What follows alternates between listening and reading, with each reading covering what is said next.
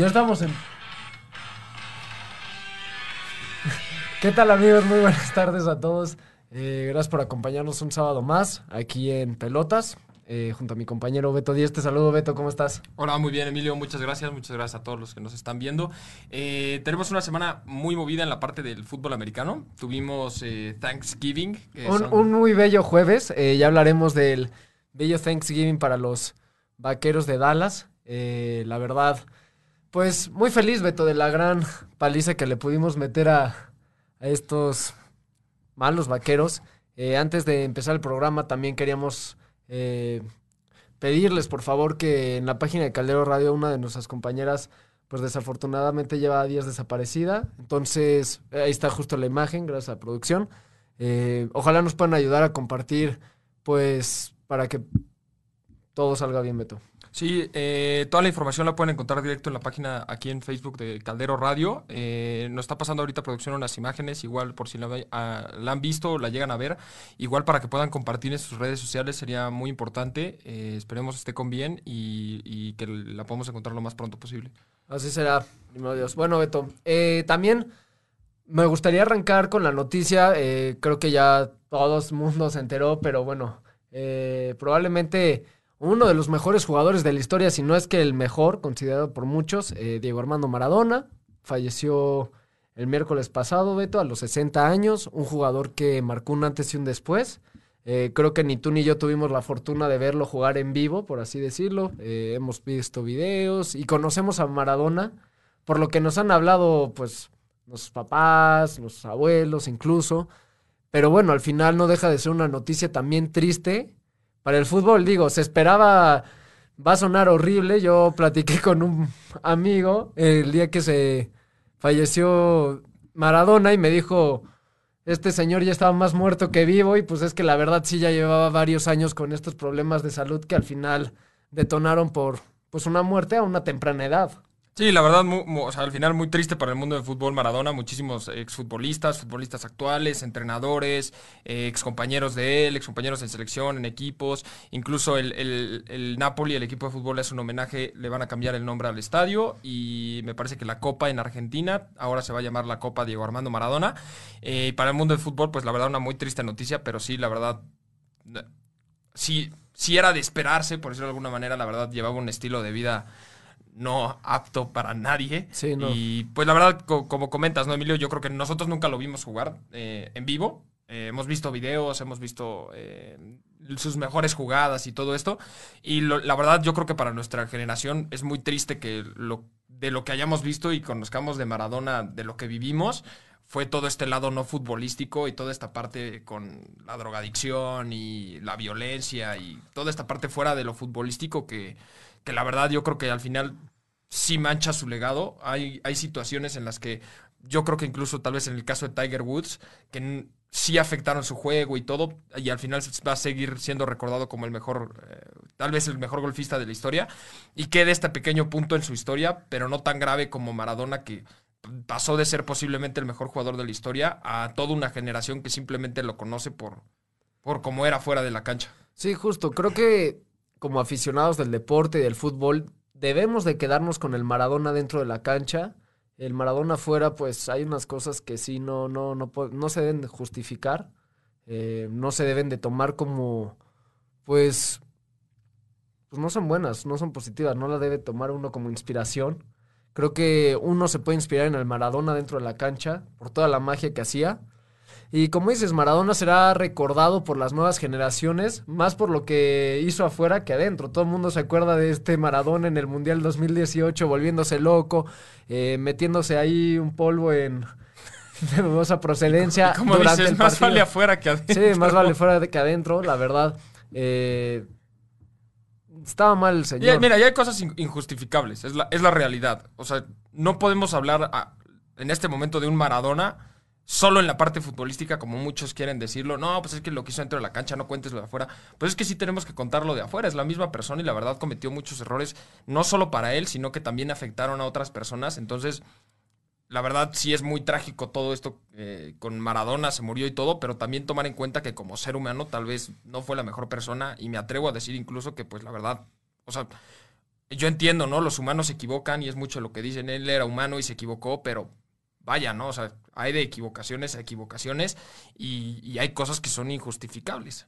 Sí, por eso te digo, Beto, aquí como, pues en pelotas tenemos que hablar del lado deportivo. Claro. Ya habrá algún programa que es- seguramente estarán hablando un poco de Maradona fuera de cancha.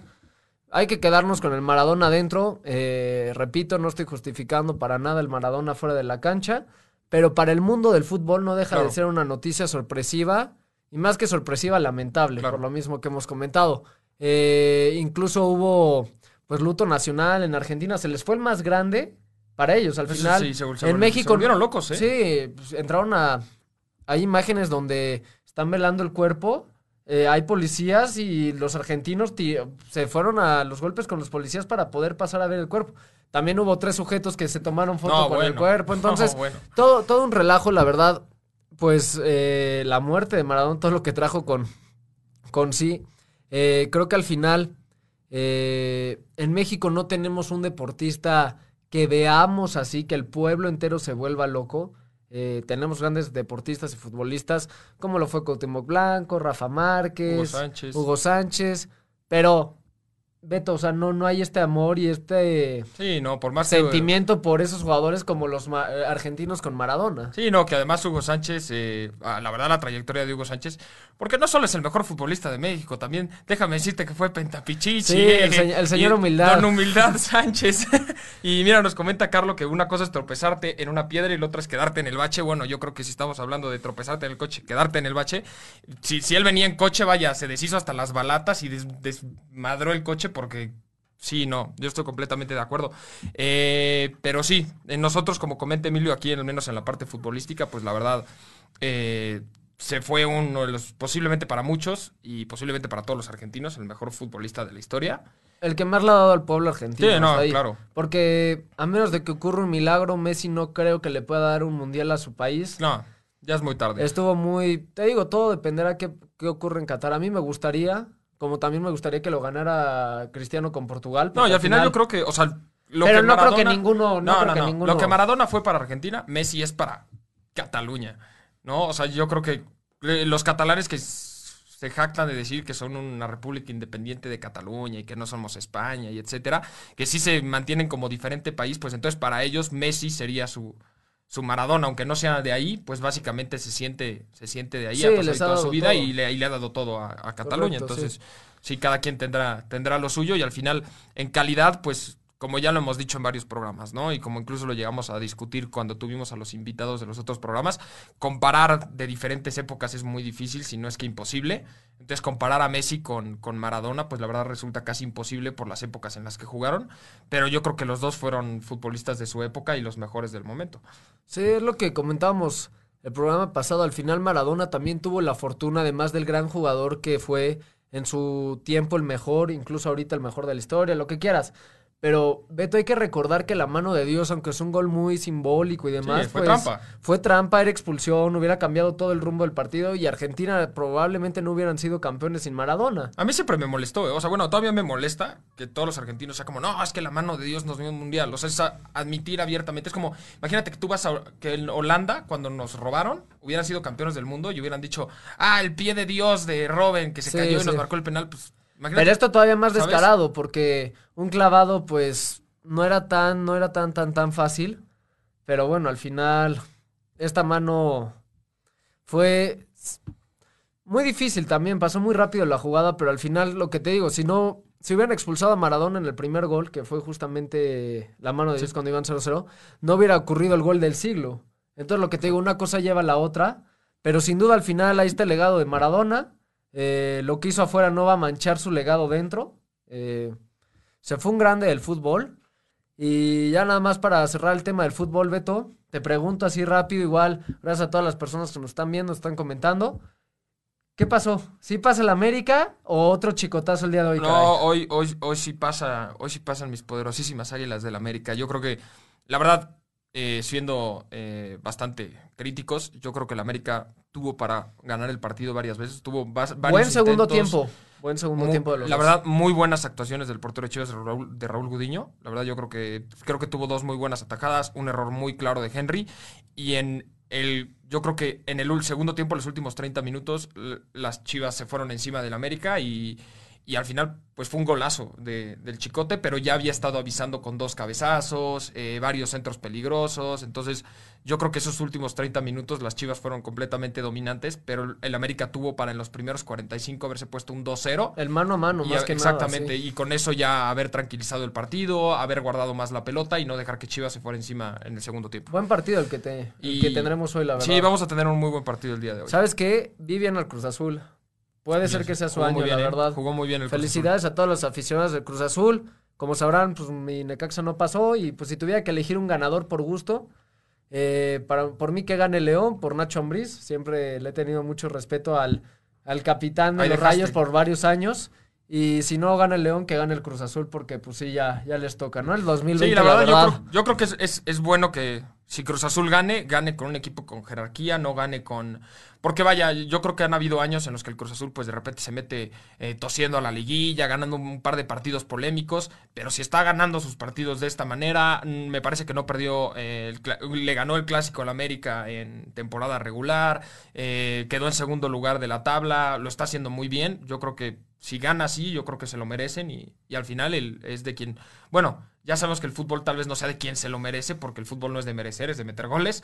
Pero yo creo que hasta este momento, si alguien se lo, se lo ha merecido, puede ser el, León o el Cruz Azul. Sí, además el Cruz Azul, el torneo que recuerden que se canceló por el inicio de la pandemia, iba super líder, estaba jugando muy bien el Cruz Azul.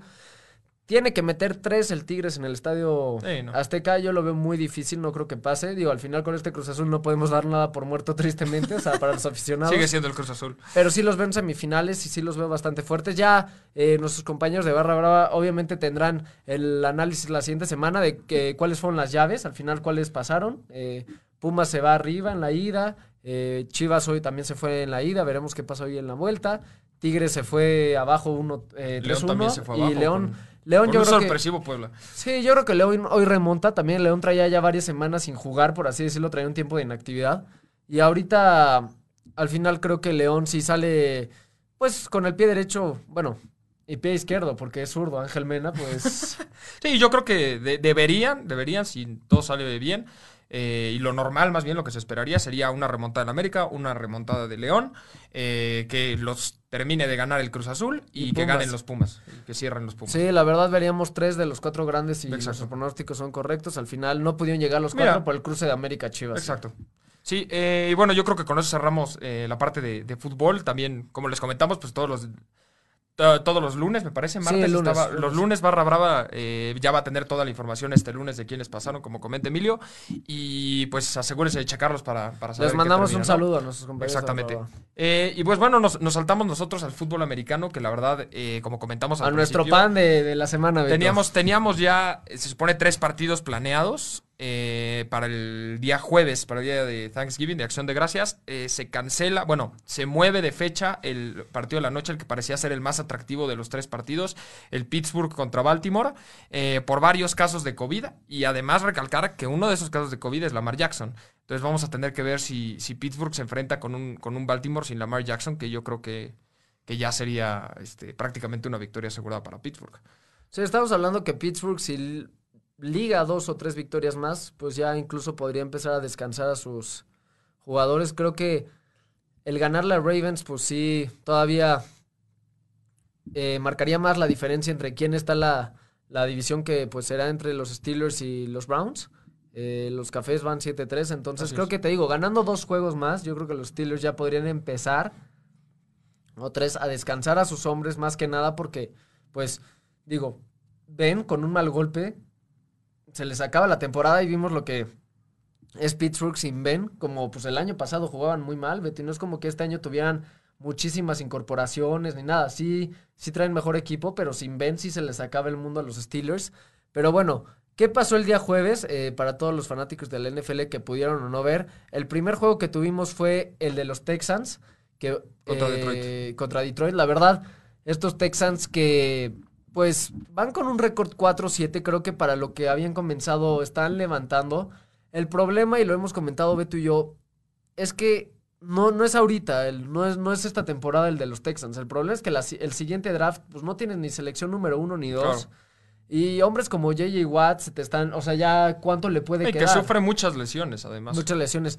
Eh, Deshaun Watson que está jugando muy bien, la verdad. Es de los mejores corebacks de la NFL. Eh, pues te podría decir que fue el mejor partido hasta ahorita de este Johnson, el corredor, ¿no? Sí. El que Sí, sí. intercambiaron por No, todo. no, no, no. El, el- el que está jugando. Es que es, es- es un tema muy, muy chistoso porque el, el que cambiaron de Arizona es David Johnson. Y el segundo corredor se llama Duke Johnson. Entonces los dos son de Johnson. Pero David Johnson en- ahorita está, está lastimado. Fue Ah, bueno, un entonces gran yo dije, partido ya, de ya- había pensado, bueno, ya más o menos sirvió el... Sí, no, no. Fue, Pero sabes fue que es, Johnson. si me dices eso, pues al final creo que... Bueno, pero mira, al final un David Johnson que ahorita está, tro- está tronado, pero arrancó muy bien la temporada, es, es la realidad, pero no te compensa y lo vimos Sí, no, lo no, que no. era de Andre Hopkins. No, y más que hace una semana, pues esta atrapada, Sí. otro milagro de, de Arizona. Eh, creo que a lo que iba es que Houston empezaba a no verse tan des- desafavorecido, o sea, tan, tan, tan, tan como... al Desastroso. principio, sí, desastroso, como al final de la temporada. Pero, pues Houston para ser un equipo que en los últimos años llegaban a postemporada, tenían récord siempre de 10-6, 11-5, ya estaban más o menos ahí en la pelea, pues es un equipo totalmente nuevo y veremos qué sucede con este equipo y qué deciden hacer. También Beto y yo creíamos, y creo que aquí sí coincidimos en programas anteriores, que lo que tenía que hacer Houston era deshacerse de uno o dos hombres importantes para Claro. poder, pues, rellenar el equipo, por así decirlo, porque sí tienen varios, pues, varias partes o varias posiciones que sí están flaqueando demasiado. Este Detroit que la verdad te da un juego muy bueno y te da un juego muy malo, pero Detroit es otro equipo que pues qu- quisieron apostarle a ser los nuevos Patriotas. Eh, ¿Sabes cuál es el problema? No les de- ha salido, ¿Sabes cuál es el problema de Detroit? La verdad, el que tienen un grandísimo coreback como es Matthew Stafford y ya. Eh, a, a lo largo de los años han tenido muy buenos receptores. Tuvieron incluso a, a- a Megatron, a Calvin sí, lo tuvieron. Y, y la- ni con él pudieron, la verdad. Yo creo que al parecer parece que Calvin Johnson se termina retirando de la NFL simplemente por haber estado en Detroit. Pareciera que Detroit retiró a uno de los mejores receptores que había en la NFL. Y, y es un equipo que nada más no camina, es un equipo mediocre eh, que está estancado y tiene, y tiene mucho que pensar durante la postemporada.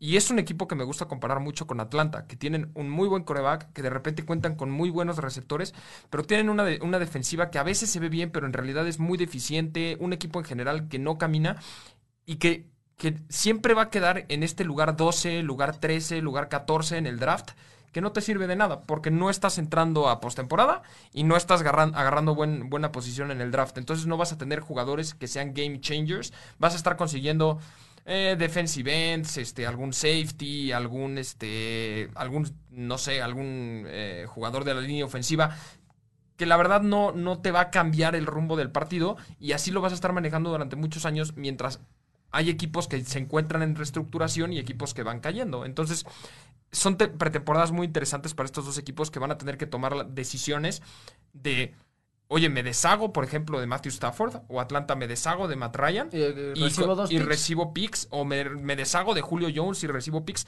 No sabemos. Son decisiones que vamos a tener que esperar a ver. Al menos para mí eh, es, es bueno, entre comillas, que Atlanta le esté yendo tan mal. Porque mínimo así vamos a tener un buen lugar en el draft. Oye, ¿qué te iba a decir? Julio, no sé, te estoy preguntando como aficionado, tú debes de tener la información más fresca. Julio se convierte en agente libre, ¿no? Esta temporada. Ju- Julio Jones, eh, ha habido muchísima plática además de que, puede, de que puede dejar el equipo. Él lo ha dicho abiertamente. Le gusta estar en Atlanta y la verdad, mientras no es como, digamos, de todos estos receptores como Antonio Brown, que aunque le ofrezcan dinero se quiere ir, o Hopkins, que aunque le ofrezcan dinero se quiere ir. Hay muchos jugadores que al final eh, no están contentos con el equipo y se terminan cambiando, como Le'Veon Bell también puede ser una opción. Pero Julio Jones es un, es un jugador que le gusta mucho estar en Atlanta, le gusta la afición, le gusta estar ahí, aunque pues tristemente no ha podido ganar el Super Bowl, estuvo muy cerca.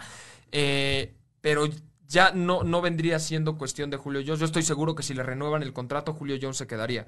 Eh, la verdadera pregunta es qué piensa hacer Atlanta, teniendo además un receptor como Calvin Ridley, que, que también es un receptor de élite y en cualquier otro equipo, yo creo que solo hay otros tres equipos que, que no lo tendrían como su receptor número uno.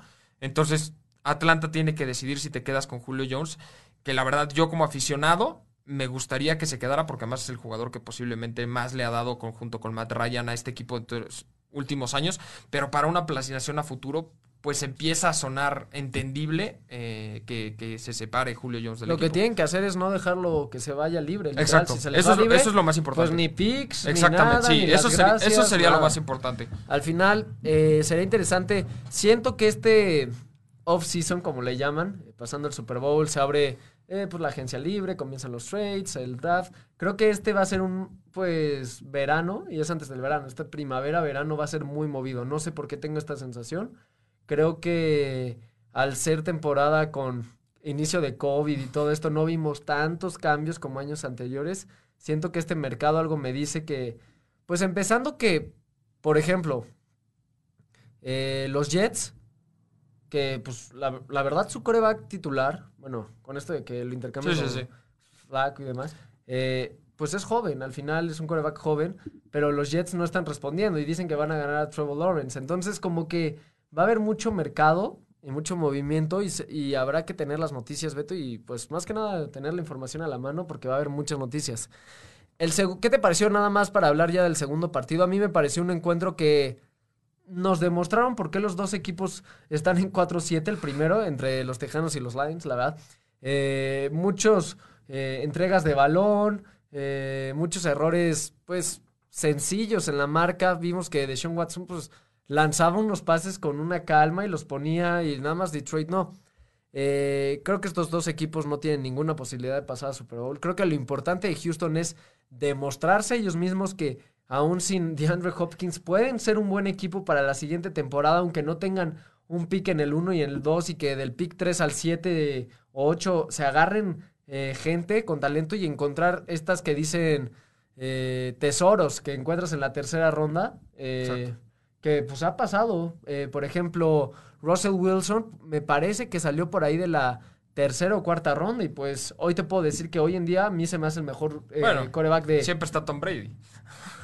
Tom Brady es el claro ejemplo, pero lo que voy es que si quieres ya irte un poco unos años más recientes, pues tienes el caso de Russell Wilson que pues como recordarán, fue el mismo draft que no estuvo ni siquiera, te digo, no fue ni top 10. El primer pick fue este, el coreback de, de Indianapolis, este que se rompió. El, eh, el, Andrew Locke. Andrew Bueno, que, además se retiró. Sí, por eso se rompió, se retiró, lloró y lo demás. Y en segundo lugar, otro que se rompió, pues Griffin. O sea, al final lo que te estoy diciendo es que. Claro. Eh, un.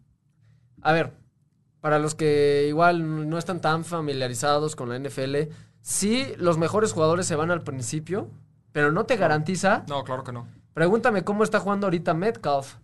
Sí, no. ¿Cómo está jugando Terry McLaurin que con altas y bajas, y aunque nos burlemos de Washington, lo que sea, hoy es el líder de, o sea, de más yardas en la NFL y lo agarraron en tercera ronda. Lo que voy es que estar dentro de los primeros 32 no te garantiza nada. Nunca, nunca te va a asegurar nada. Pero tienes monstruos como Chase Young que está jugando bien, como John Burrow que está jugando muy bien. Se podría decir como de probabilidad. Dentro de los primeros 32 hay mucho más probabilidad de que salga un, un jugador eh, prolífico, eficiente. Y ya después de los 32, la verdad, no, las probabilidades bajan, pero siempre están estos jugadores que, que no se esperaba y terminan logrando más de lo esperado. Entonces, e, eso es algo que también va a tener que estar buscando Houston. Y la verdad, eso sí, más que nada, yo me gustaría decir que es suerte, porque porque sí es de suerte, aunque tú veas un jugador que está jugando muy bien, ya después de los 32, la verdad, ya no destacan tanto como los otros. Y es ver, es, es cuestión de suerte saber si se va a poder adecuar o no a la, a la NFL. Además de, claro, un muy buen scouting por parte del equipo. A mí, en lo que respectó al partido de, de Houston contra Detroit, yo creo que pasó, primero que nada, yo creo que pasó lo esperado. O sea, yo creo que la victoria de Houston estaba más que clara. Eh, Detroit es un equipo, como ya lo hemos mencionado, con muchísimas dificultades, que a veces puede mostrar un buen, una buena ofensiva, pero no es un equipo que esté caminando. Y Houston, un equipo que había estado estancado y ahorita ya está levantando. Y un Deshaun Watson que yo creo que antes había, me parece que lo comenté en algún programa, que Houston podría incluso considerar cambiar a Deshaun Watson por varios picks. Después de ver el partido contra Detroit, yo creo que ya no. Yo creo que Deshaun Watson sí va a ser un coreback a futuro, de, que puede ser el coreback franquicia de ese equipo. Y, entonces empezar a trabajarlo y poco a poco, digo, ya ni modo, el siguiente draft, pues cambiaron muchísimos picks. Eh, todo lo que hizo Bill O'Brien fue llevar al equipo a la basura. Pero La no les. Exacto, no les queda nada más que empezar a reconstruir. Este año, pues ni modo. El draft también lo van a sufrir. Pero a partir del siguiente, pues poco a poco empezar a construir un equipo competitivo otra vez. Porque con Deshaun Watson, y la verdad es que se va de Andre Hopkins, sí. Pero cuenta con receptores de muy alto nivel. Y lo vimos con Will, Will Fuller. Sí, Will que Fuller. tuvo, me parece, dos anotaciones, 150 yardas, exactamente. Muy bueno, Estuvo- muy bueno. Pero al final lo que voy es que no es DeAndre Hopkins. No, no, no, estoy de acuerdo. Pero Houston también. Y aquí vamos, lo podemos comparar un poco con Minnesota, Beto. Eh, no puede ser.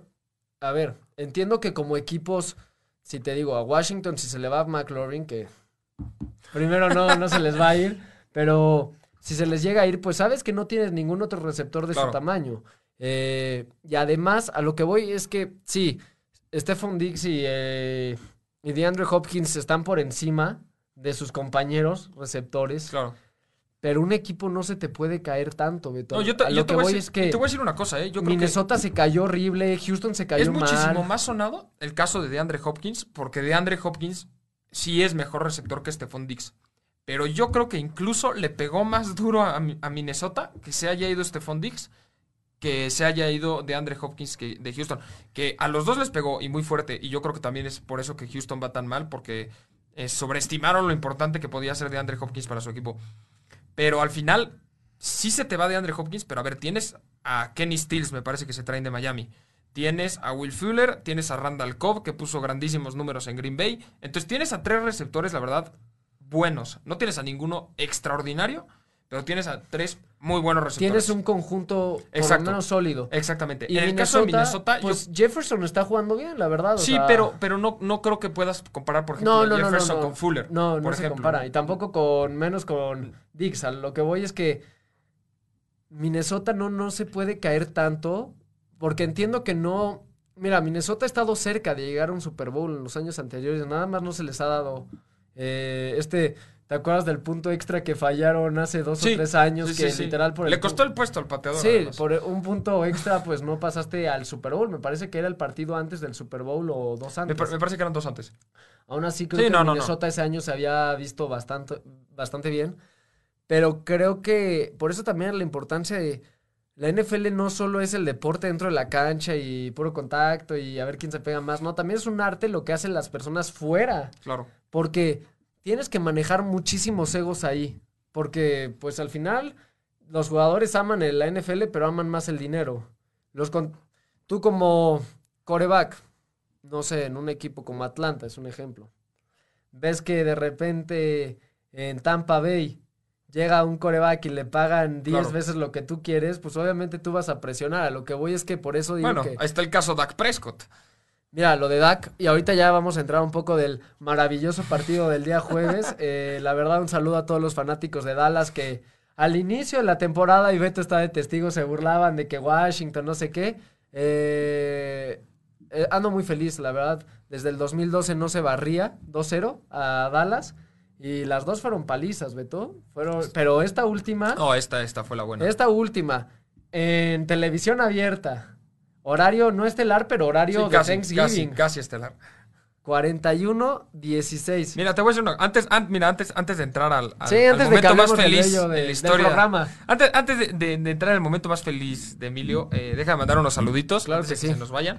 Eh, nos manda saludos Giselle Wash, nos manda saludos Guillermo. Eh, Carlo, que nos comentó hace ratito, muchas gracias por comentar. Iván nos manda los saludos, muchas gracias, saludos.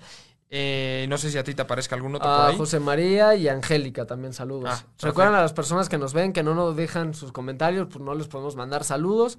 Eh, dejen ahí un puntito, un emoji, Lo que quieran. eh, lo que quieran. Un saludito a Beto o a mí. y- Y puede ser. Y si lo piden, también saludo personalizado. Sí, aquí, Emilio, aquí. experto en andamos de buenas, esta semana andamos de buenas. Bueno, ahora sí, Beto. El segundo partido del día jueves, antes de ir al, al análisis de lo que se viene esta semana, de lo que restan en los partidos de la Week 12, de la semana 12, eh, el famosísimo Washington Football Team le dio una barrida, Beto, eh, en el último cuarto, más que nada, a los peores vaqueros de Dallas que por lo menos yo recuerde. Sí, sin problema. Yo creo que lo que estamos viendo ahorita jugar a los vaqueros de Dallas, no solo estamos viendo posiblemente a los peores jugadores que yo haya visto en Dallas, sino lo acaban de contratar y yo creo que desde los peores tomadores de decisiones, que es el coach este que estaba en Green Bay como Mike McCarthy. Mike McCarthy. Yo Eh, creo que es ese el perdón, ese señor ganó un Super Bowl por el gran talento Sí, que es Aaron, Aaron Rodgers. No, es Aaron Rodgers, 100%. Ese señor siempre con Green Bay nunca, nunca pudo eh, consolidar una defensa, Beto. Partido de Green Bay les metían 30 puntos. Yo nunca he visto un peor tomador de decisiones que el quien sea que esté tomando las decisiones en Dallas.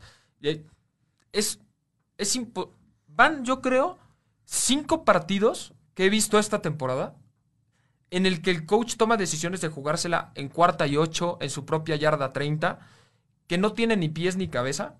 Y, es, y en esta ocasión no solo le cuestan el partido, lo humillaron en televisión nacional. Y la verdad, yo, yo lo he dicho, ¿no? ¿no? No soy ningún fanático de los vaqueros de Dallas, pero tratando de ser crítico en realidad, qué bueno que le terminó saliendo el resultado así a Mike McCarthy, para que a ver si así aprende a no tomar ese tipo de decisiones. Porque una cosa es querer jugar arriesgado un partido y está bien. ¿Sabes? Hay, hay, hay eh, coaches como Joe Gruden de, de, de, de Las Vegas. Sí, me parece que es Joe Gruden, no, no, Gruden- con el hermano. Sí, no, a ver. Gruden, la leyenda de Tampa Bay con los que ganaron un Super Bowl, es John. Ah, ok. Al final son dos hermanos. Jay estaba con Washington, que Sí. no, ese es un desastre, ese ni me lo nombres ahorita, Beto, pero ahorita sí está con Las Vegas Raiders. Exactamente. que es, como dices, arriesgado. Es alguien que le gusta. De repente anotan en la primera serie del partido y vamos por dos puntos. Ok, es- está jugando de manera agresiva, ¿no? Me la quiero jugar en la yarda 40 del otro lado, cuarta y una, cuarta y dos. Hasta cuarta y tres dices, bueno, ¿no? Agresivo. Eh, lo, que, lo que decide hacer Dallas es, en mi yarda 20, Ese es el problema. me la voy a jugar nada. en cuarta y 10, en una jugada de carrera, en la que además va a ser una patada fake, una fake punt. Entonces, no solo van a ser las 10 yardas que tenemos que ganar, son otras 8 yardas que le lanzaron la, la pelota hasta atrás. Entonces, es, es una jugada de carrera que tiene que ganar 20 yardas para hacer una cuarta oportunidad. Es, vaya, yo no sé en qué cabeza cupo que tomar ese tipo de decisiones. Yo no soy ningún coach de fútbol americano, pero yo creo que cualquier persona que fútbol americano vio esa jugada y dijo, no, no, no, no hay Beto, manera. hasta ni en el Maiden o Madden, No, como le sí, quieran no. llamar, nos la aventamos Yo creo que le intentas poner en el juego, en el Madden, y no te permite. O sea, yo creo que dices, quiero hacer esta jugada, y el man te dice, no. Sí, no, estás, no puedes. no, estás Sí, tonto. Sí. Mira, estoy de acuerdo contigo, creo que hay entrenadores, te digo. Hace algunas semanas platicamos de cómo Washington perdió un juego contra los gigantes. Por, en la última jugada logran empatar, porque pongo entre comillas, porque se pierde por un punto el partido. Y Ron Rivera dice, pues sabes qué, voy a enseñarle a mi equipo a ser ganador. En vez de patear el gol de campo, irme a overtime, irme a tiempo Sí, extra, me la voy a jugar. Pero bueno, o sea, al final Eso- es una decisión arriesgada, no te salió, pero fue al final del partido, lo que quieras, es un equipo de reconstrucción. Pero, como dice Beto, para los que no vieron eh, la jugada, no vieron el partido, de verdad, si quieren ver la peor decisión que yo haya visto de la NFL desde hace mucho tiempo, chéquense esa jugada. A ver, último cuarto, para los que no, no lo vieron, también tengan esta... Quedaban 13 minutos. Quedaba todo el último cuarto, básicamente. Sí, sí. Tu defensiva estaba comenzando a frenar a Washington. Ibas, ibas perdiendo pues, solo por, por cuatro, cuatro puntos. puntos. Nada más habías permitido un gol de campo en el tercer cuarto. O sea, en la segunda Sí, mitad sí. nada más habías permitido. Por eso te digo, la defensiva estaba empezando a pues a parar a Washington con una intercepción incluida. Que esa es otra jugada que podemos Claro. hablar también del esfuerzo que como una jugada te puede cambiar Claro, literalmente todo un partido. Pero bueno, queda todo el último cuarto. Les doy contexto. Dallas en su yarda 20. Cuarta y 10, me parece. Porque capturaron Es a. Dalton Sí, sí. en tercera. Cuarta y diez. 13 minutos, vas perdiendo por 4. Pateas el balón, los frenas. Y todavía, si ellos te notan un gol de campo, te, Claro, te claro. conectan un gol de campo, sigues estando a una posición, a un touchdown. Estabas a 4, 3, 7, a un touchdown todavía. Dallas decide jugársela, como dice Beto, con una fake punt, corriendo. Ni siquiera Sí, sí, pasando. sí. El pateador estaba libre, Beto. Pero el problema es que la jugada estaba diseñada para correr. No se la dieron a, a un jugador que pudiera lanzar el balón. Lo lanza y la completaban, pero realmente fue una decisión tan mala. Pero te voy a decir algo. No es que Dallas esté jugando bien. Este es el reflejo de Dallas esta Es, es- temporada. es una, sí, es parte de, ¿no? ¿no? No es solo esa jugada la que condenó a Dallas, porque no es cierto. Es. Nunca fueron superiores en No, todo el no, partido. en ningún, momento. en- en- exacto, en ningún momento del partido Dallas jugó mejor que Washington. Dos, tomas de decisiones malas, o sea, muy malas. Esa en particular, yo como dices, yo creo que justo es un buen reflejo de lo que ha sido Dallas. Además de una mala actuación de la defensiva y de la ofensiva y una buena actuación de Washington. Yo creo que todo se suma para que se concretara esta paliza y para demostrarle a, a- McCarthy que todo lo que está haciendo es, está mal. Porque yo la verdad, yo desde, desde el principio del partido, y bueno, ya lo había platicado yo con Emilio, yo sí veía favorito a Washington, pero no por mucho. Yo veía, yo pensé que iba a ser un partido cerrado, que iba a estar bastante Yo entretenido. también pensé que iba a ser. Como, como lo fue en cuatro los o primeros tres puntos, cuartos, ¿eh? Como sí. lo fue en los primeros tres cuartos, pero que al final lo iba a sacar Washington por una patada, por, por un touchdown, o incluso que aflojara Dallas al final y perdieran por 10 puntos, ya en un caso en el que yo dijera qué bien jugó Washington. Washington salió, hizo su parte y po- podremos decir, es mucho lo que yo le estuve diciendo a Emilio, no, pero solo le ganaste a Dallas, es un equipo muy malo. Washington no escoge su calendario. Washington salió, jugó el partido y además lo jugó bien. Y metió 41 Par- puntos. exactamente. Después de tres años. Sí, y mira, al final 40, no importa o sea, contra quién juegues, meter 40 puntos es meter 40 puntos, a quien se los metas. Entonces, Washington salió y hizo su parte de asesinar a una defensiva que no sabía ni dónde estaba parada. Y Dallas simplemente, siendo realista, se salió a humillar en un Thanksgiving, tomando las peores decisiones, muy malas jugadas. Un Andy Dalton que después de lo que habíamos visto la semana pasada contra Minnesota, yo pensé que iba a tener alguna posibilidad de competirle a Washington. Yo dije, mira, le ganó a, Minnesota, sé que es un equipo con muchas fallas, pero al final no es un partido divisional, que al final su división es la más este, fregada de todas. Entonces, yo pensé que podía salir Dalton un poco más inspirado, porque además en ese partido contra, contra Minnesota, me parece que no lanzó mal, me parece que tuvo hasta eso. Normal, sigue sin ser Dak, pero cumplió. Exacto, lanzó, lanzó unos buenos números. Yo pensé que iba a lanzar esto contra Washington. Y la verdad, la decepción. Y yo creo que todos los fans de Dallas lo- no, no tienen que estar ahorita diciendo, no, ¿cómo estás diciendo eso? Se ve que te cae mal Dallas. Tienen que ser autocríticos, ver a su equipo y decir la verdad. Están ¿Qué, es- tomando qué es esto? Beto, ¿Qué es esto? ah, me viene a la cabeza también. Dalton nada más, por así decirlo, hizo las cosas terribles. Un muy buen pase que fue este touchdown a Murray Cooper, que fue, una, fue el Claro. único touchdown que concreta Dallas. Otra jugada clave que me viene a la cabeza. Cuatro minutos quedaban del segundo cuarto. Van 10-10. Cuarta y uno en tu yarda 30. Estás viendo que te está costando avanzar a la, a la ofensiva de. A la defensiva de Washington. Cuarta y uno en tu yarda 30. No sé si te acuerdas de esa jugada, quedaban cinco minutos.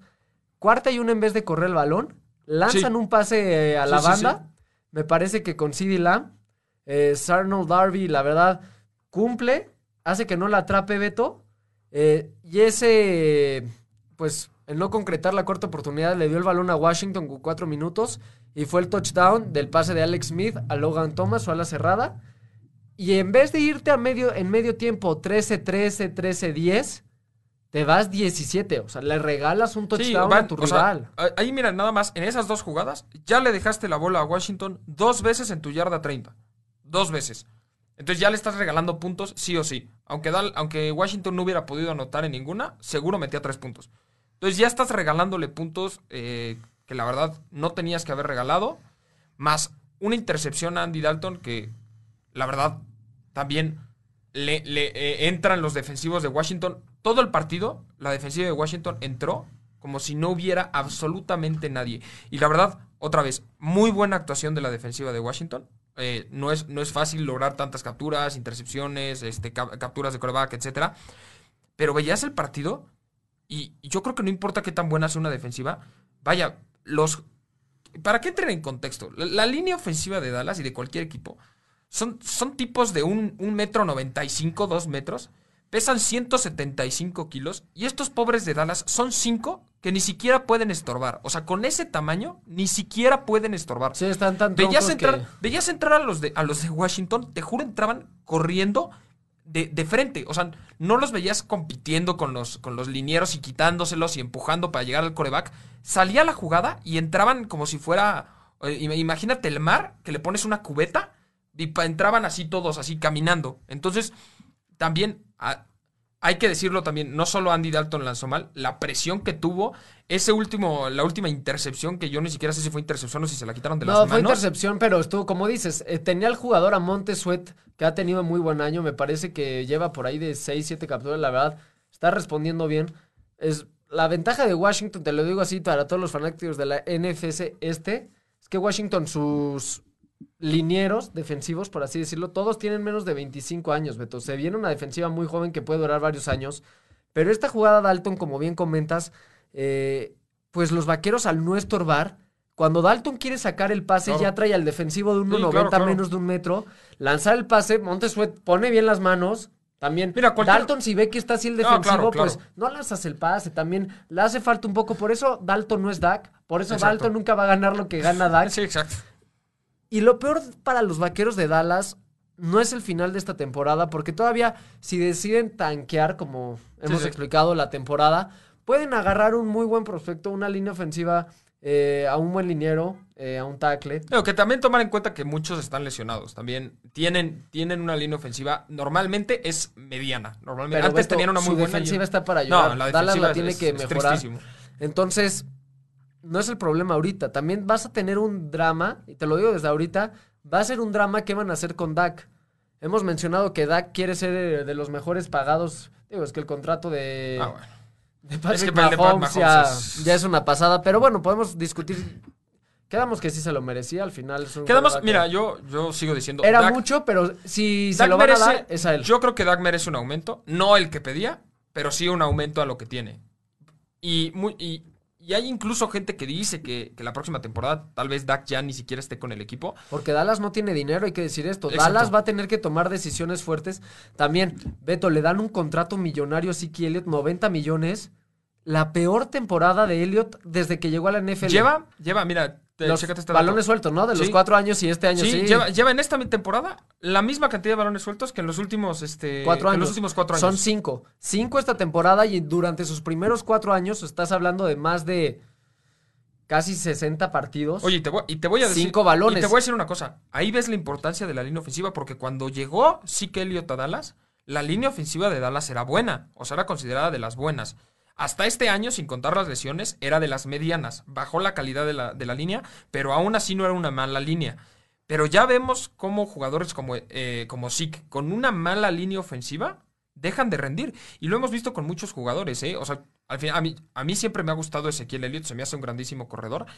Pero yo creo que también por esto no podemos considerar entonces así que Elliott uno de los más grandes que ha habido. No, como muchos, como muchos lo dicen y como él mismo lo dice. Y el contrato que pidió es porque se supone que él era el de los mejores corredores de toda la liga. Pero ya vimos que si no tiene una línea, no rinde. Y, Y hay, te- y hay corredores que le sacan provecho a líneas malas y corredores que no. Te voy a decir algo, el mejor caso es el mismo partido. Antonio Gibson, su primer año en la NFL, lleva 11 touchdowns, Beto. Es un número altísimo para un rookie. Y cómo destrozó a la defensa de Dallas un running back que no tiene probablemente ni el tamaño, ni... ¿Sabes, sabes, por ejemplo, Que eh, Zeke Elliott, es pero- como, como el corredor de Seattle, este Chris Carson, me parece que se Sí, llama. sí. Que tampoco o es muy el grande. guapo también, el Carlos Hyde también es... Ah, ándale, ándale. El Carlitos Hyde. O, o incluso el, había uno muy famoso que estaba en, en Filadelfia que se llamaba Darren Sproles. Eh, me parece que incluso pasó por, por Nueva Orleans. Y no recuerdo ahorita si. Para los que ahí. no saben, el guapo es porque así se llama en Twitter. Eh, lo pueden buscar, literal se llama el guapo. O sea, no piensen que... Aquí a Emilio Emilio le ya, gusta sí, sí, sí, cómo no. Carlitos Hyde. No, no, no, sí se llama en Twitter el guapo. Pero bueno, ahora sí, Beto. Eh, Darren Sproles, si lo quieren buscar, yo creo que es de los corredores más chaparritos que he visto. eh, y además, ni siquiera es tan an- no es chaparrito y ancho, la verdad es bastante delgadillo. Y, y en Filadelfia eh, tampoco tuvo una grandísima línea y ha estado en varios equipos, pero es muy rápido, es muy ágil, sabe dónde meterse. Es- esos jugadores, la verdad, a mí me gustan mucho. Eh, no, tampoco quiero decir que es de los mejores corredores que ha habido en la liga, pero saben cómo sacar provecho también de, de- de líneas que tal vez no son tan competitivas. Y estos corredores de poder también dependen mucho de una línea. Y yo, por ejemplo, yo te puedo decir que de los pocos corredores que yo creo que puedes poner, eh, vaya, corredores pesados, por decirlo de alguna manera, que son tanques, de los pocos corredores que puedes poner en una línea ofensiva mala y aún así te va a sacar puntos, yo creo que es Derrick Henry. Yo creo que es ahorita, hoy por hoy, de los pocos que siendo corredor pesado te puede sacar. O bueno, y Dalvin Cook de Minnesota. Que te voy a decir algo, sí son, o sea, están por encima, pero si su, su línea sale muy mal, Beto, sí tienden a tener... Ah, es lo que digo, es lo que digo. Pero, Sí dependen mucho, pero sí te pueden cambiar el juego. A lo que voy es que Siki Elliott no ha hecho eso. Exacto. No, y aún así, eh, yo creo que, por ejemplo, si pusieras a Derrick Henry con, Con la línea de. Dallas, no, no te va a dar una temporada como la del año pasado y no te va a dar una como la que te está dando ahorita. Definitivamente no. Pero sí te estaría dando muchísimo más que Ezequiel Elliott. Yo estoy bastante seguro de eso. Sí, Elliott siempre, pues se le ha, digo, al final cinco balones sueltos en pues en cuatro temporadas es un número muy bajo. No, Beto. ya ha estado muy bien, ¿eh? Esta temporada, porque yo lo estoy diciendo porque esta temporada para mí es una prueba para si que Elliot y no le está pasando. Porque además, te digo, exigió un contrato, se lo Claro, dieron. claro. Tiene que responder, pero al final no tiene equipo. Y ahí voy a lo de nuevo. Tienes un corredor como Gibson con un contrato eh, muy pequeño, contrato de rookie. La verdad, no sé cuánto le estén pagando, pero ni una cuarta parte de lo que le están pagando a Elliot, de seguro.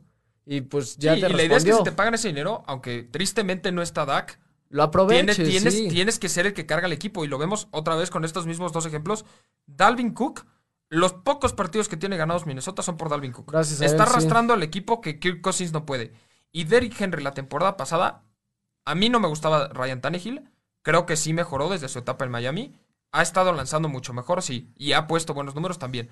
Pero el que, el que arrastró al equipo fue Derrick Henry. Entonces, eso es un corredor que toma protagonismo en el Si equipo. no sale bien Henry, los Tyrants no, no, no dan. Exactamente. Es mucho su juego terrestre y también creo que por eso la temporada pasada no se les dio llegar al Super Bowl porque bueno, tienes a un Kansas City que te puede correr o te pueden lanzar un pase invertido con la zurda por debajo de las piernas, Beto Sí, 40 no, bueno. yardas y te lo pone en las manos el tal Patrick Mahomes. Sí, Pero bueno, eh, hablemos un poco antes de que se nos acabe el programa para también comentar Ah, mira, cómo- rápido, rápido, nada más. Sí, Eh, sí. eh, eh, Iván Sainz, que también nos comenta, al parecer, fan de los vaqueros, que nos comenta que sus vaqueros no tienen ni pies ni cabeza. Entonces, pues aquí tenemos un, un- un fanático de los vaqueros. eh, este, esperemos que tu equipo mejore, lo sentimos. Esperemos mucho. que no mejoren Y- esta temporada más que nada porque yo sí quiero ver al bien por temporada, bueno, y pero nos manda saludos pero Luis futuro. Ángel, Luis Ángel Rogel nos manda saludos, nos manda saludos al equipo y él es un fan de Washington, entonces Pues tenemos saludos, ahorita comentando a un fan de Washington y a un fan de Dallas en, en Mira, yo nada más para agregar, le tuvieron muy poca fe a mi Gibson en el Fantasy.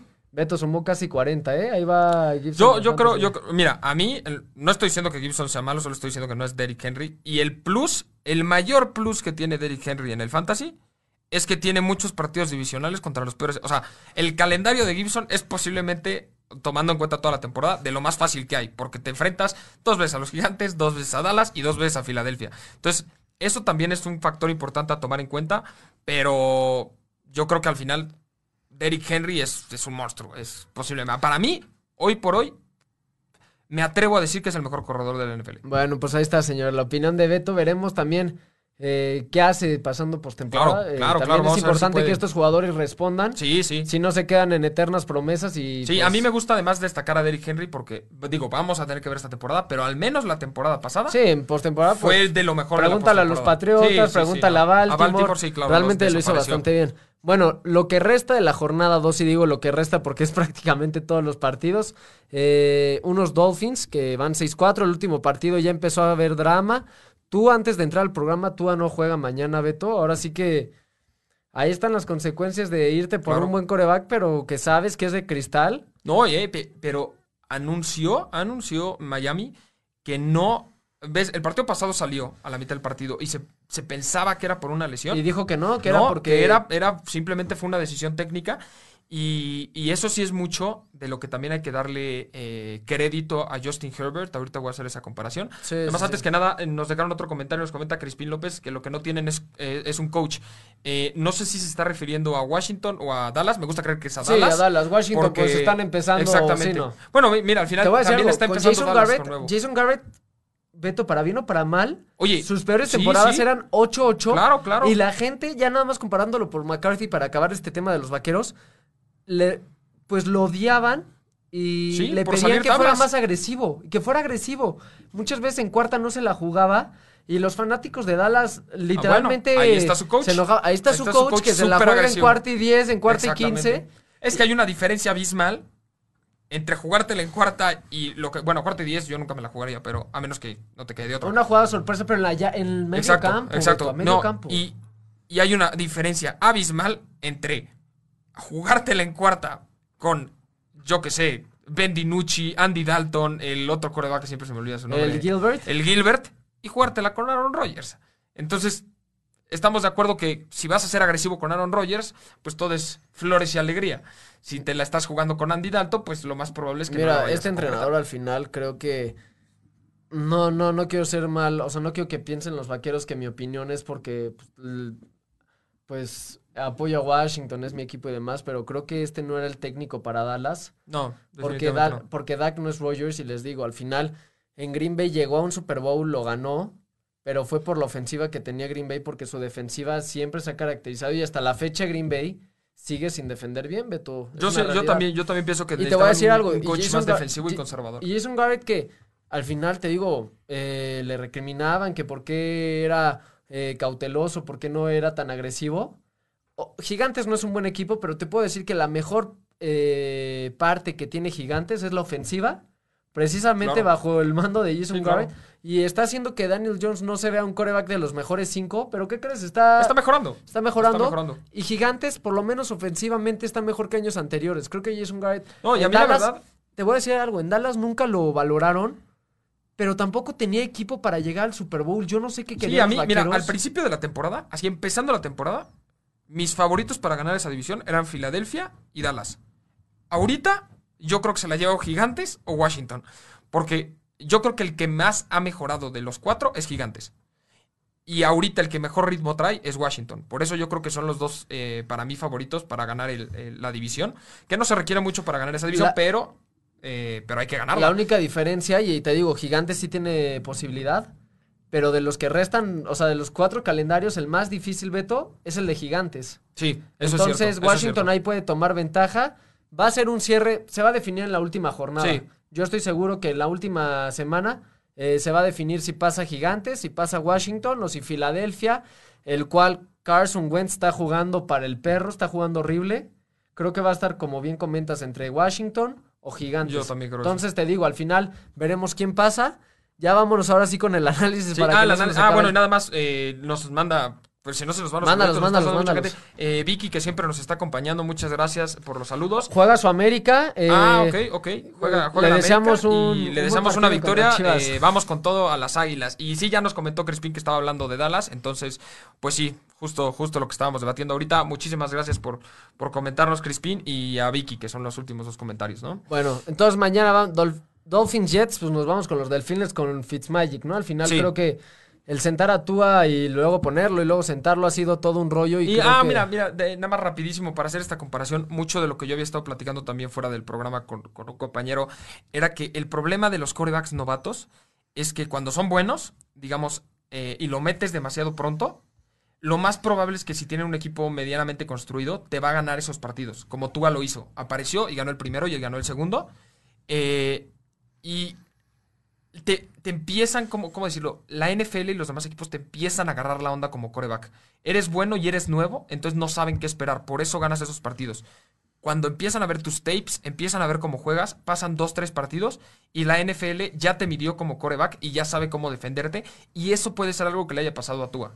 eh, que lo hayan metido también de repente eh, muy rápido con el cambio con, con Fitzpatrick. Y en el caso de Herbert, que me ha gustado mucho más, Qué bien que yo creo él. que además va a ser el, el- ya con la lesión de Joe Burrow, para mí ya, a menos que haga puras barbaridades en los siguientes partidos, va a ser el Rookie of the Year.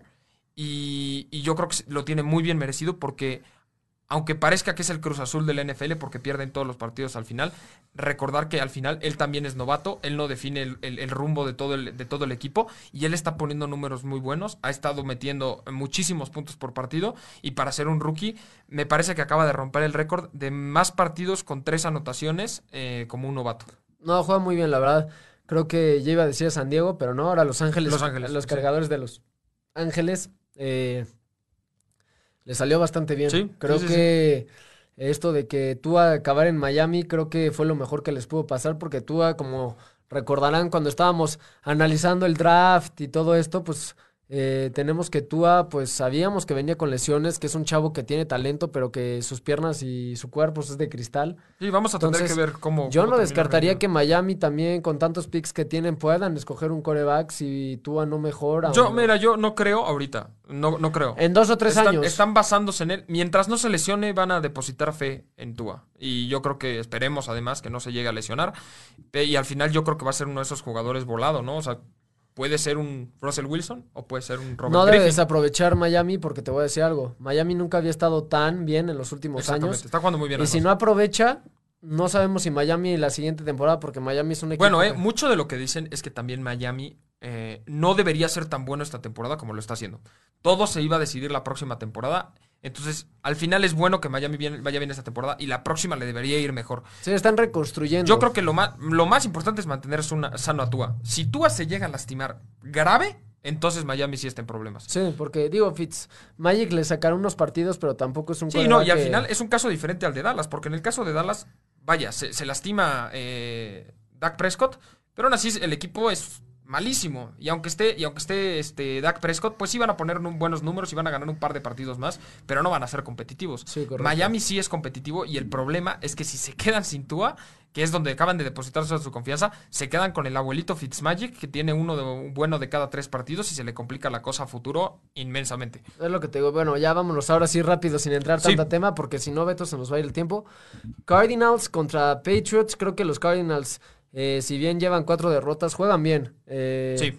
Para mí, estos Patriotas se van a poner 4-7, a menos de que Murray tenga muy mal juego. Sí, sí, sí. Pero qué bien juegan los Cardinals. Es un equipo que me gusta. Sí, y y, creo a Cam Newton, Cam Newton de repente levanta, pero luego dos partidos. ¿Sabes qué, Beto? Se ve más. Malísimos. En el Fantasy se ve. eh, los primeros partidos Claro. daba 30 puntos y me acuerdo que la primera vez que alineé a Cam Newton me dio menos 0 punto algo. Sí, o sea, sí, sí, sí, no. tristísimo. Eh, Pan- las Panteras van contra los Vikingos. eh, dos equipos que ni sabemos cómo van a salir. eh, Yo creo que ganan las Panteras. puede ser con PJ Walker. Al final dijo que su mamá había soñado que iba a jugar con las pa- Panteras y pues mira, se le cumplió del XFL jugar a la NFL. Eso pues, sí. y estos Vikings que te puede salir bien Cousins, pero su defensiva no lo apoya, o si te sale mal Cousins, no. pues nada. Eh, los cafés contra los Jaguars, los, la verdad los cafés se tienen que poner 8-3 Sí, y qué buen problema. arranque. No debería tener problema. Eh, los Jaguars, pues qué mal están, Beto. Al final es un equipo que por lo menos hace una o dos temporadas ya habían sí, empezado tenían a levantar. además, tenían un, un coreback que es este Gardner Minshew. Que el gran, estado el bigotón que había el- jugado bien, pero La maravilla ahorita no está jugando, estaba lesionado. Entonces, que tampoco Minshew era como que Tampoco, la perla del sí, equipo, no. pero, pero bueno, ¿no? De 1-9 tal vez irían 2-8. causó 3-7. sensación por su bigote, más Sí, que nada. la actitud y todo, yo creo que también le da, le da ese plus. Creo que el partido de las 12 puede ser el Titans Colts. Creo que es el más cerrado, el más llamativo. Sí, estoy de Eh, acuerdo. buen partido, 7-3 los dos. Eh, todo será, será interesante cómo establece el ataque terrestre de los Titans, porque los Colts es un equipo muy camaleónico. eh, juega muy bien, y, pero luego. sí, la defensiva. La pero defensiva luego es- Rivers ahí sí, saca la- el rucazo, no Sí, sé. La verdad es que la defensiva de los Colts es, es de las mejores, sino que la mejor de la NFL. Y además, un Philip Rivers inspirado te puede dar un muy buen partido. Entonces, una gran defensiva con un inspirado Philip Rivers y un mal partido a Philip Rivers le pueden meter cuatro intercepciones, le hacen pick six y ya, pues ni la defensa ni siquiera entró al campo. Eh, otro partido de las 12, los Gigantes contra los Bengals. Yo me voy a aventar ese mañana por temas de. Deberían, deberían De ganar los gigantes sin muchos problemas, porque Cincinnati no cuenta con Sí, Joe te Burrow. iba a Y decir. Cincinnati sin Joe Burrow, la verdad, yo no le vi la semana pasada Mira, nada. Tenemos que entender como aficionados también que cuando se te lesiona un coreback en medio de partido, no te va a rendir el equipo igual. Claro. O sea, No, bueno, obviamente. pero tienes una semana para prepararte. Y el coreback que entró, te apuesto que lo hará mejor. No te digo Ah, que va sí, a ganar. seguramente va a jugar mejor que No sé la si alcance jugó o la no. semana pasada. Aún así, con unos gigantes que están jugando mejor y un Daniel Jones que cada semana también juega mejor, que a mí la verdad me parece muy buen coreback y que sí puede ser el coreback a futuro de los gigantes, no debería tener muchos problemas con Cincinnati. No va a ser una victoria aplastante a los gigantes, ni mucho menos, No. pero no debería tener muchos problemas, no debería encontrar Estoy de acuerdo contigo. El favorito es. Gigantes. Te doy este dato nada más. Gigantes va 0-5 contra eh, rivales que no es de su división. Mm. Entonces creo que es una muy buena prueba para Claro. que los Gigantes se midan, eh, se pongan en, en primer lugar. Más bien para enracharse, yo creo que va a ser bueno, porque se les viene después de este partido uno muy complicado. Entonces también es Sí, muy entonces lo importante que que, lo ganen los gigantes.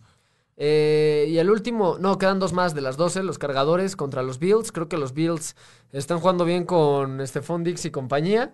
Eh, Allen está haciendo bien las cosas, entonces será interesante ver si estos Bills son de verdad o no. Claro. Han dejado un poco de dudas, pero siguen siendo un Y- equipo y, que ha ver qué levantado. tanta resistencia puede poner Justin Herbert y en una de esas sacar el partido.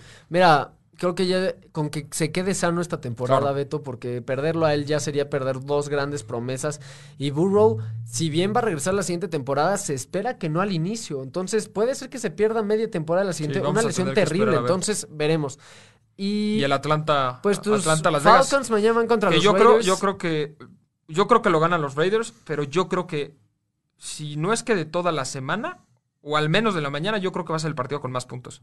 yo creo. Puede ser que sí, los dos equipos ofensivamente. Sí, yo creo que mi bien. predicción es que ese va a ser el partido con más puntos, de la, al menos de la mañana. Y, y que en un partido muy cerrado se lo lleva a Oakland, por más que mi corazón quiera. Voy a estar sentado pegado a la tele esperando que ganen mis Falcons, pero, pero yo Es creo que que, se lo tampoco lleva a juega tu running back, ¿no? No va a jugar Todd Gurley y, y Julio Jones está en questionable. Sí, entonces, pues, los dos no están más difíciles. Mucho todavía, más Pero complicado. bueno, para las tres tenemos a los 49ers contra los Rams. La verdad, los Rams que, sin ser un equipo extraordinario, Beto, porque la verdad no es un equipo. A ver, Cooper Cup te saca piedras debajo. Sí, sí, bueno, Te saca y- agua debajo de las piedras, pero Jared Goff tampoco. A mí no se me hace un coreback élite. A mí A no. mí tampoco, pero está, está jugando bien, ¿eh? Coreback sistema, cumple. Y los Rams tiene, eh, la, la verdad, uno de los mejores, pues de las mejores defensivas. Tener a Aaron Donald con Jalen Ramsey, la verdad, Sí, son dos hombres que van a golpear, van a golpear fuerte. estoy de acuerdo. Y te pueden lesionar jugadores, además de que lo que saben hacer, pues lo hacen muy bien. Así es. Tenemos el, el que yo creo que va a ser el mejor partido de la tarde eh, y tal vez compita por ser el mejor partido junto con el de los Titanes de Indianapolis, que es el Chiefs Tampa Bay. Que pues vamos a ver a Tom Brady contra Pat Mahomes parte 2. Bueno, parte 4 me parece que La es cuarta semana se pasada, qué mal jugó Brady. Fue el Ah, lunes, Estoy de acuerdo. Muy mal. Y aquí se ve. Mira, Beto, yo siempre te he dicho que está bien que consideren a Brady el más grande. Yo creo que por talento ha habido no un coreback, sino 10 mejores que él por talento individual. Lo que ha tenido Brady es que cayó en el equipo correcto, eh, supo ganar los Super Bowls, pero estamos viendo por fin un Brady que se salió del yo creo sistema que, que, traía. Es que, ¿sabes qué? Yo creo que la- el- el- lo que yo estoy de acuerdo contigo y podría explicarlo de otra manera es, yo creo que en- tal vez en fuerza de brazo y accuracy, por decirlo de alguna manera, han habido muchísimo mejores. Pero no es todo lo que compone un coreback. Aunque esté en un equipo eh, que le haya caído perfecto y todo, yo creo que también, si no es que el, segun- el primer factor debajo, a- a- incluso arriba de la fuerza de brazo, es la toma de decisiones. Y en general yo creo que Tom Brady es un buen tomador de decisiones. Claro, ahorita últimamente pues lo han interceptado mucho, pero por falta de, de accuracy, por decirlo de alguna manera, y por la edad y por lo que tú quieras. Pero lo ha demostrado por no sé cuántos años, ¿eh? El tomando decisiones es frío a la hora de lanzar los pases. Le pueden interceptar tres veces por partido y aún así no se va a poner nervioso y te puede sacar un partido al final. Yo creo que eso es lo que lo hace él un gran coreback. La mente. Yo creo que la mente de Tom Brady es la mejor que hemos visto en un coreback. Pero pues al parecer se le quedó ahí en Patriotas la mente, Beto, porque esta temporada te digo. Mira, van, van 7-4, ¿eh? No, Unos Tampa Bay Buccaneers que, que con- hace 15 años no veíamos jugar bien. Con ese equipazo, pues Beto, sería un fracaso si no llevaras eh, récord ganador. Pero lo que voy es que ha tomado malas decisiones también. La eh, el partido pasado, Beto, hubo, creo que dos o tres intercepciones aventó. Eh, hubo una que tenía eh, a Antonio Brown solo. Decidió ir eh, con Godwin, me parece, o Evans, no recuerdo cuál de los dos era. Beto, traía doble marca. Lo que voy es que estamos viendo un Brady que por fin estamos viendo que se puede No, equivocar. no, claro, no, pero a ver, en los Patriotas también se equivocaba. Incluso la temporada pasada en los Patriotas también se equivocó. Aún así, yo creo que traer a un equipo 7-4 no importa, porque la defensiva de, de los Buccaneers no es espectacular. Es lo que te iba a decir. Es buena, pero no es espectacular. Y la ofensiva, pues no importa cuántas armas tengas. Si el coreback es malo, no, no vas a llegar a ningún lado. Entonces yo creo que sí, sí, sí no ha tenido ni de cerca una de sus mejores temporadas. Está en una temporada mediocre, pero traer un equipo 7-4 con una defensiva medianamente buena en una, en una división competitiva y además que se le ha tocado enfrentarse a varios equipos complicados, yo sí creo que Tom Brady está cumpliendo expectativas. La gente dijo, se va a ir a Tampa Bay y ni siquiera va a ganar tres partidos. Yo Bueno, pensé, yo te dije, no iban a pasar antes de que trajeran a todos. Bueno, aún así, ¿eh? Aún así, porque también un- una de las más grandes contrataciones primero fue, no, pues es que Gronkowski ha bloqueado más de lo que ha recibido. Entonces, pues tampoco es así que digamos, y bueno, llegó Leonard Fournette, ha corrido mejor Ronald Jones tercero. Sí, literal Entonces, no. Le han traído muchas armas y qué bueno, y las ha ocupado y todo, pero ¿quién es el receptor ahorita número uno de Tom Brady? Mike Evans. Lleva en, en Tampa Bay 10 años, 7 años, la verdad no estoy seguro, pero Sí, lleva mucho. años, años lleva en Tampa Bay. Entonces, yo creo que Tom Brady ha sabido utilizar estas armas y sí se ve claramente cómo ha bajado la calidad después de tantos años y cómo ya le pesan los años y también de repente cómo manda pases eh, todas estas intercepciones. Pero yo creo que un récord 7-4 para un coreback como Tom Brady que tenía que venir a probar algo, lo está probando. Estoy de acuerdo contigo. Yo creo que lo mejor que van a poder acabar estos bucaneros son 10-6. Lo mejor. Yo creo que Es pierden, pierden Sí, mañana y pierden algún Puede otro ser. si bien les va. Sí, sí. Eh, Kansas va a seguir demostrando por qué son los campeones y por qué solo llevan un juego perdido. Eh, ya rápido para Se nos acabar. acabó el tiempo, sí, ahí eh, nada más cerramos con los dos partidos del final. Eh, quedan tres también por el Ah. Monday y por el que cambiaron. Saints Broncos, creo que los Saints no van a tener ningún problema. No. Sin Breeze se vieron bien. Hay que ver cómo Se se, ven mañana. En la noche tenemos un partidazo que son los Osos de Chicago contra los Packers. A mí los Osos se me hizo la mentira más grande al arranque. Te dije que Estoy este equipo... Yo estoy completamente de acuerdo. No, no es Yo un también. equipo que tenga todavía la calidad para dar el paso como hace Sí, unos no. años que cuando No, llegaron no, al Super Bowl contra Indianapolis y demás. Y el lunes por la noche tenemos un Seahawks Eagles que los Seahawks tienen que empezar a ganar este tipo de partidos porque la defensiva Sí. tiene que mejorar si quieren Este va a ser un partido interesante, que Va- debería ganar Seattle, pero va a ser un partido interesante. Siento que Filadelfia va a poner una Sí, resistencia yo también, va a estar interesante. alta. Y el martes tendremos un Tuesday night. Ese sí, si, si juega Lamar Jackson, es el mejor partido de la semana. Si no juega, si no juega, Creo que los ganar Steelers van a seguir invictos. Sí, bueno, estoy de acuerdo. Eh, la siguiente semana, pues, eh, hablaremos ahora sí un poco más de NBA, la verdad. eh, siguen los trades, entonces hasta que no sea ya algo casi final, Beto, creo que para no ir actualizando semana tras semana y no se Claro. me... No se me agoten aquí de qué equipo, qué, qué cosa. Al final, esta semana también han salido muchísimas eh, uniformes. Sí, sí. Entonces, estaremos ahí- platicando también un poco de moda, ¿no? Para que vean que aquí también se Aquí platica también de- hablamos de en- moda. De moda. Entonces, pues, les dejaremos algunas imágenes a ver si el siguiente partido. Y Sí, se las dejamos también en, el- en nuestra Instagram. Recuerden, recuerden seguirnos en, en pelotas.radio. Ahí vamos a dejar algunas de las playeras, las que yo creo nos gusten más, eh, para que las puedan ver. Y si tienen algún request especial, lo pueden pedir la próxima, la próxima semana y se las podemos, se las podemos mostrar sin ningún problema. Bueno, sin más, eh, les volvemos a, a comentar y a pedir que si por favor pueden eh, compartir eh, la imagen o la, la que ya puso Caldero Radio en su cuenta sobre nuestra compañera que ya lleva algunos días desaparecida, pues se los agradeceríamos. Eh, de todos modos, Beto y yo los vamos a compartir en nuestros perfiles también por si nos tienen agregados en Facebook. Eh, sí, no, sí nos pueden ayudar, nunca, nunca Sí, justo ya, está producción, gracias justo, producción. justo la producción nos está dejando la imagen otra vez. Es eh, todas estas, todas estas imágenes para que las puedan compartir más fácil, las pueden encontrar directo en, en la página de Caldero Radio. Y como dice Emilio, si ya nos tienen en Facebook, también eh, lo vamos a compartir nosotros. Pues bueno, eh, les agradecemos que estuvieran otro sábado con nosotros. Vámonos porque ya se hambre. Así es. Eh, Beto, sin más, mañana un gran día. Eh, las finales de rápido del tenis, Medvedev ganó, Nadal no, no, no pudo ganar. Entonces, pues veremos cómo arrancan eh, los jugadores la siguiente temporada. Eh, esperemos ya baje un poco el ritmo de la NFL porque nos está dando Beto y qué bueno que nos está dando porque hemos dicho es un deporte que tiene tanto, Así tanta es. vacación que luego le extrañamos. bueno, sin más, Eh, muchas gracias. Eh, yo soy Alberto Díez. Muchas gracias por acompañarnos en Pelotas. El famosísimo Beto 10, yo soy Emilio Cieiro y les agradecemos que estuvieran otro sábado con nosotros. Cuídense y gracias por compartir la imagen, se los pedimos mucho. Sí, muchísimas gracias. Abrazos a todos. Síganse cuidando. Nos vemos el próximo sábado a la una en Caldero Radio. Chau, chau.